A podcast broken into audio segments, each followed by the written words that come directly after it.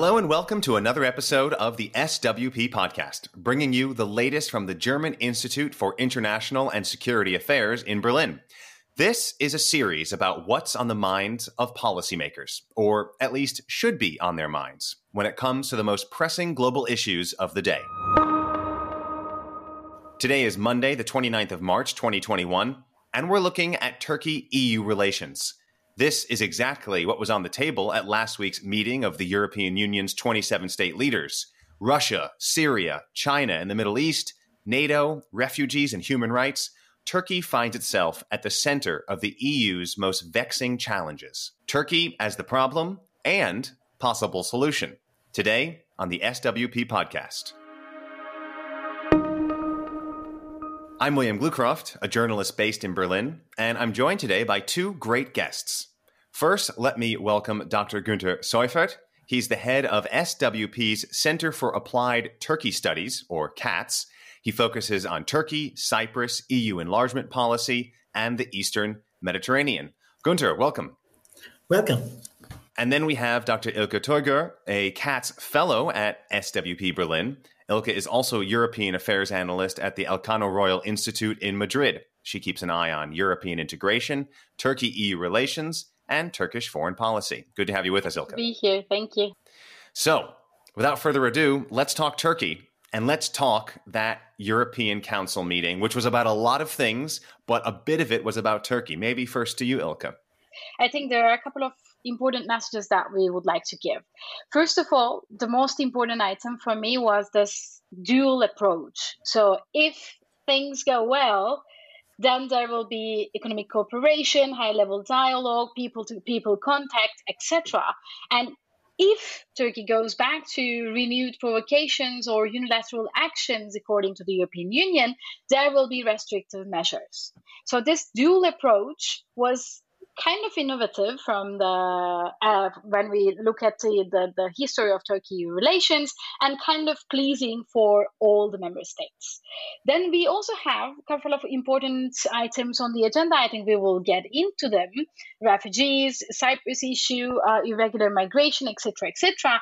There was also a close and last-minute addition to rule of law, democracy, and fundamental rights with the pressure of some institutions and member states. Günter, is there any further uh, aspects you wanted to add to what came out of that EUCO meeting? Maybe only to underline once, once more this, this double approach, because when you look uh, at the uh, conclusions of the European Council, you first see that it's a relatively soft approach. There is a lot of talk of positive agenda, and uh, there is a pledge for more uh, funds from the European Union for uh, Syrian re- refugees in Turkey, and sanctions had not been mentioned at all. And next week, I think we will have uh, the leading politicians of the European Union, von der Leyen and Michel, uh, going to Ankara and discussing a new start of relations with Turkey.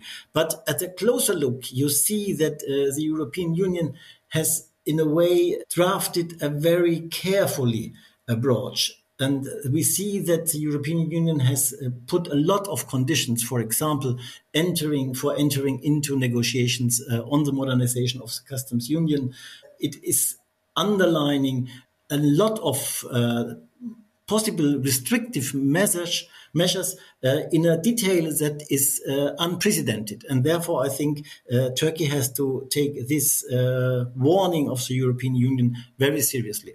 And any one of those issues could be a podcast unto themselves and definitely deserve uh, an, a podcast unto themselves. From an EU perspective, Ilka, is there a prioritization of all these issues that you listed? Are some more important than others? And if so, which ones? Cooperation on irregular migration is uh, kind of separated from the other side of the, the issues.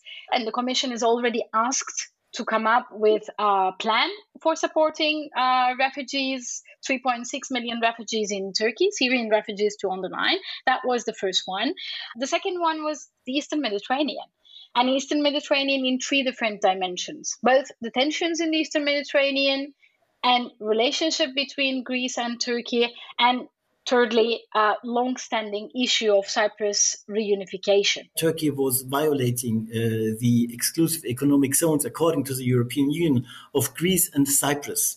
Uh, we saw that the Turkish uh, Navy blocked um, in the last years uh, research vessels from Italy, from Norway, from Israeli in the ex- exclusive economic zones of Cyprus. We saw Ankara uh, questioning the status of some Greek islands uh, in the Aegean. And on the top of that, Ankara was conducting an internationally very disputed uh, agreement with the government of national accord in Libya an agreement that, according to the European Union, violated uh, the rights of Greece and of and of Egypt.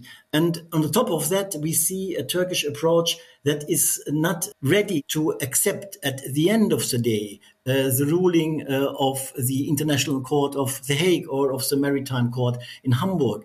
And therefore, there is no room or little room for, for diplomatic maneuver. Another big issue is naturally uh, Turkey's behavior in NATO. We saw that Turkey uh, has uh, acquired uh, S 400 missile defense system from Russia, from which NATO is saying that it is in a way threatening the military technology of NATO's most developed fighter jet. And at the end, we see that Turkey, since a couple of months, is uh, rejecting to uh, readmit uh, migrants from Greece that are not granted uh, asylum in Greece. And we saw in about a year ago, in March 2020, that Turkish police and secret service violently, forcefully, forcefully tried to uh, channel migrants uh, into Greek territory. I think we see that until uh, the last year, the European Union uh, always treated Turkey in the frame of the accession process. And the only uh, negative measures towards Turkey had been to not to open new chapters in the accession uh, framework. We are in a new state of the, of the relationship where both an offer for cooperation is on the table, but also a more decisive mood of the European from side of the European Union to apply also hard measures to threaten, for example, Turkish economy? I have one uh, point that I, I, I think differently than Günter. I think this process of perceiving Turkey as a third country has already started in 2016 when Turkey and the European Union uh, have signed the Turkey EU statement on refugees. Because all the adjustments and all the articles there were uh, placing Turkey as a third country, centering in the cooperation in irregular migration, and not necessarily perceiving Turkey as a candidate state. Uh, already started in 2016, but as Günter very rightfully pointed out, I think it has intensified in 2020 with tensions in, in the Eastern Mediterranean, and in 2021 European uh, Council conclusions demonstrate us that there's a certain work behind solidifying this new framework of cooperation and containment when necessary. I fully agree with Ilke, and I think we have to be aware that at the moment the European Union is, in a way, at least formally, carrying uh, through three different processes with Turkey. There is still officially still the accession process going on. And then we have at the same time what Ike mentioned, we have a process of cooperation, particularly in the frame of the refugee uh, statement, but also whenever we are talking about a deepening of economic co- cooperation. And this last, the third process, which is uh, running simultaneously, is what I mentioned, namely a process of containment of Turkey. And I think this makes it extremely difficult for the European Union uh, to arrive at a joint policy towards Turkey, because both at the level of the member states and at the levels of the different uh, um, European institutions, we find actors that are playing on on different on different tones. Can you go into that for us a bit more? Where does the European Union break down into its various parts, where there might be competing interests with Turkey? Sure, there are different views when it comes to how to treat Turkey as a country that is still a candidate for accession, as a trouble-making neighbor that we need to contain, or as an important partner and NATO ally that we need to collaborate at the same time. Uh, it is clear that European Council represents the member states and the, their uh, different national interests and bilateral relations with Turkey. I think European Parliament is the most vocal institution that is insisting over and over again uh, that Turkey should be perceived as a candidate country and underlines the dimension of rule of law, democracy, basic rights, and uh, principles. They even published a press release right before the European Council meeting stating that these dimensions should be at the center of the collaboration between Turkey and the European Union. So European Parliament is quite clear. Then we have European Commission, which is right now European Commission under uh, Ursula von der Leyen, who is coming from a German national seat. Because I think uh, it would have been different if we had a different uh, Commission president right now then we get to the member states. I mean, of course, individual member states in the EU have intense interests, bilateral relations with Turkey. Yeah, I think uh, we see not only different approaches, but we see really different interests, strategic and economic interests. And uh, in line with that, I see, I think we are seeing different vulnerabilities. And when it comes to Germany, naturally there is uh, there are two fears. Let's say I think in the German debate, one naturally related uh, to uh, the migration flow because Germany is one of the main destinations of migration flows, and we saw that it was Germany that in 2016, in a way, managed uh, to the, the Turkey statement, and and the second uh, maybe concern uh, is naturally the fear how justified uh, ever that Turkey might also interfere uh, in the domestic situation in Germany by, in a way, mobilizing uh, the huge community of, of Turkish descent uh, in, in Germany. And when it comes to interests, naturally, we see that Turkey uh, is a very important part for the German value chain and for the German, particularly for the automotive industry and therefore Germany has no interest at all in uh, putting Turkey into an even deeper economic crisis. And I think this is also true, for example, for Spain. We have learned that it are the Spain banks uh, carry almost uh, half of the of the private uh, Turkish debt. Uh, it is also true uh, to, a, to a lesser degree for Italy because Italy has been the main uh, European investor in 2019 uh, in Turkey. And these three countries, naturally, they are in a way very concerned about Turkey's economic stability. I think for France, it's quite a different perspective because France is perceiving itself as a Mediterranean power. And also, we see that France is very heavily interested and very heavily involved uh, in African policies. Uh, and this has both a military and security dimension and a very strong economic dimension because uh, what Turkey is for uh, Germany, uh, for example, North North African states are for France, namely an important part of its value chain. And here Turkey comes as a potential troublemaker for, for the French. And therefore it was not surprising that the French immediately uh, in a way, united themselves with the Greeks and with the Cypriots, whereas the Germans tried to have yeah, an approach that is more on negotiations and, and, and calming down. If Turkey really is in some is in violation in so many ways from uh, EU standards, as you as we laid out earlier, what's in it for Turkey? Why is Turkey and the Turkish government behaving the way it is? Actually, this is a very good question uh, because we have also witnessed very uh, drastic moves from the Turkish government right before the European Council meeting, like the withdrawal from the, the Istanbul Convention, like sacking the governor of the central bank, uh, opening going for going ahead with the with, with the court case against HDP, the, the the third largest political party of Turkey, and many people asked why we are witnessing all these uh, developments right now. And why if turkey will going to go ahead with these moves why it is still insisting so much on on turkey's candidacy for accession.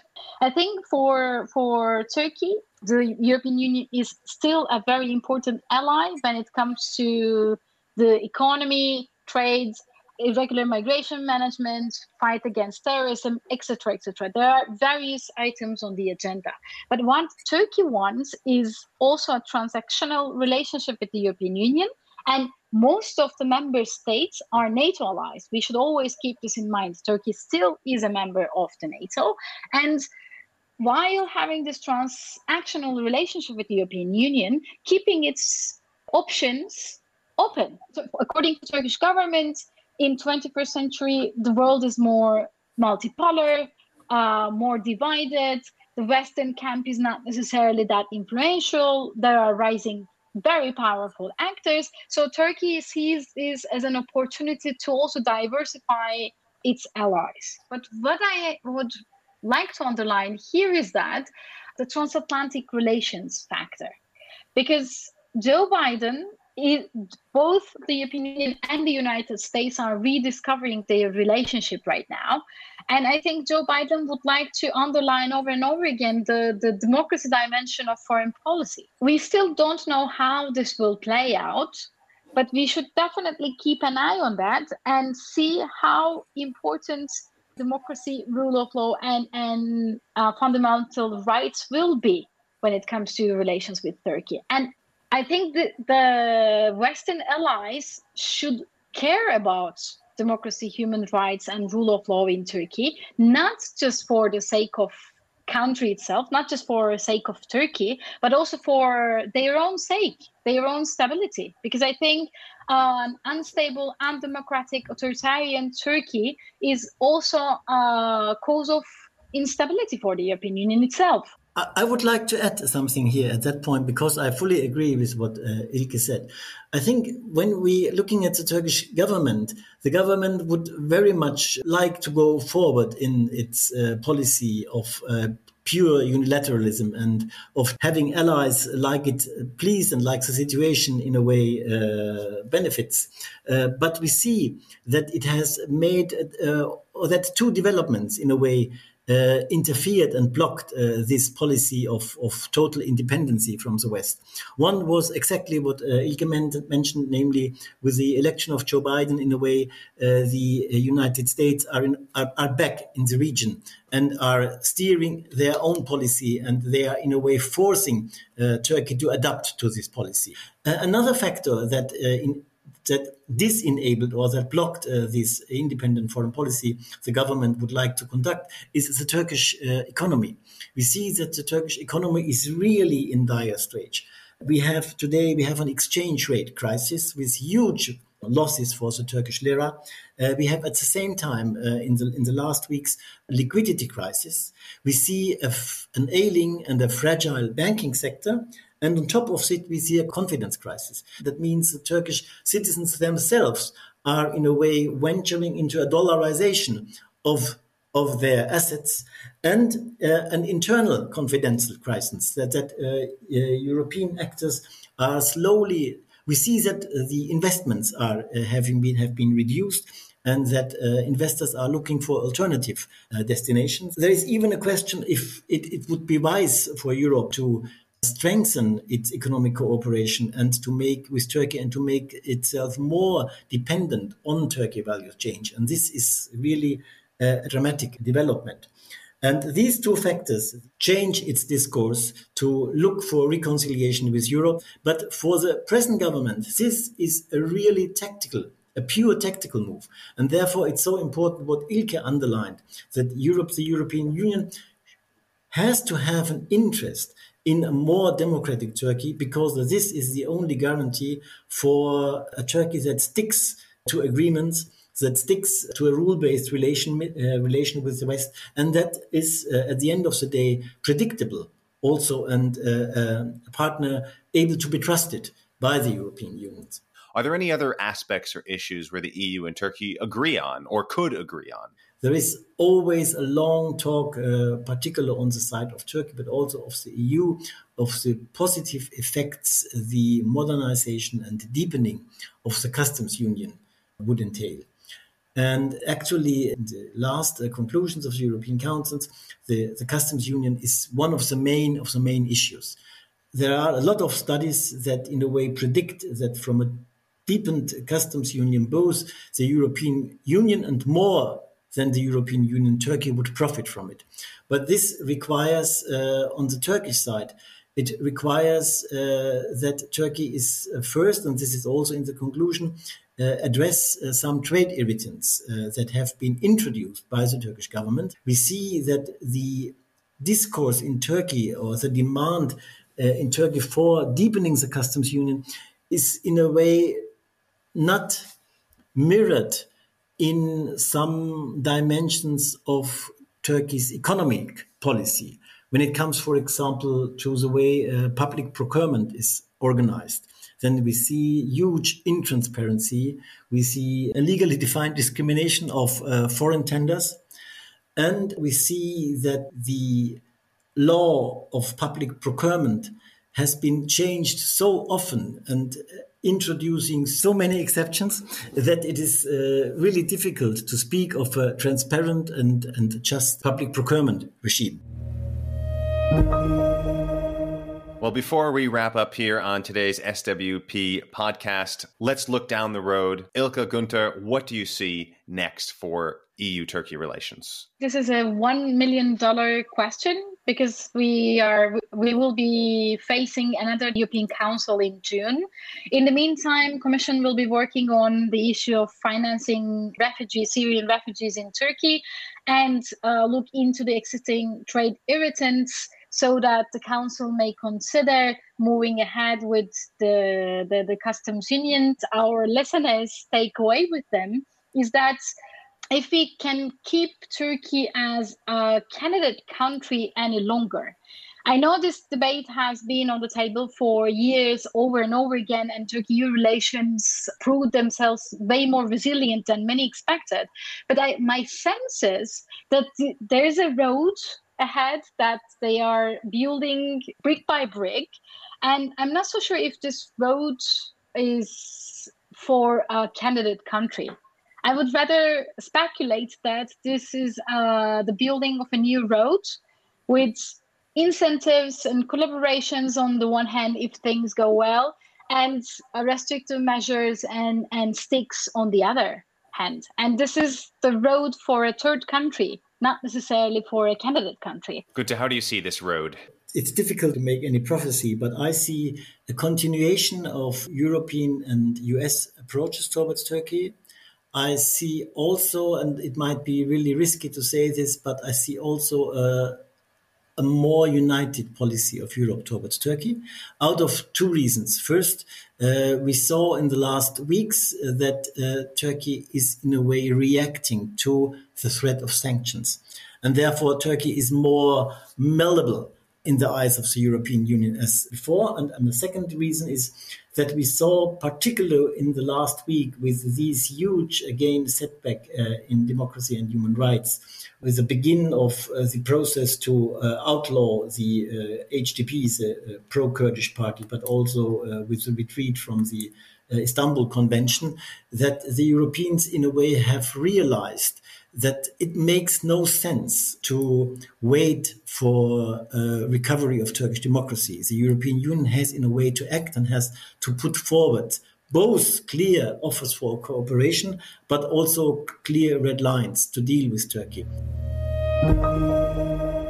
It's been a very long road for the EU and Turkey. It's probably going to continue to be a very long road for the EU and Turkey, but this SWP podcast is going to have to take the exit here for now. Let me thank my guests, Dr. Gunter Seufert. He's the head of SWP Center for Applied Turkey Studies, CATS, and Dr. Ilka Toygür, a CATS fellow at SWP Berlin. Thank you both for being here to share your views. Thank you very much, William, for having us. Thank you, William. If you liked what you heard today, check out SWP's other episodes by subscribing to it on SoundCloud and Spotify. You can also check out swp berlin.org for more from the German Institute for International and Security Affairs.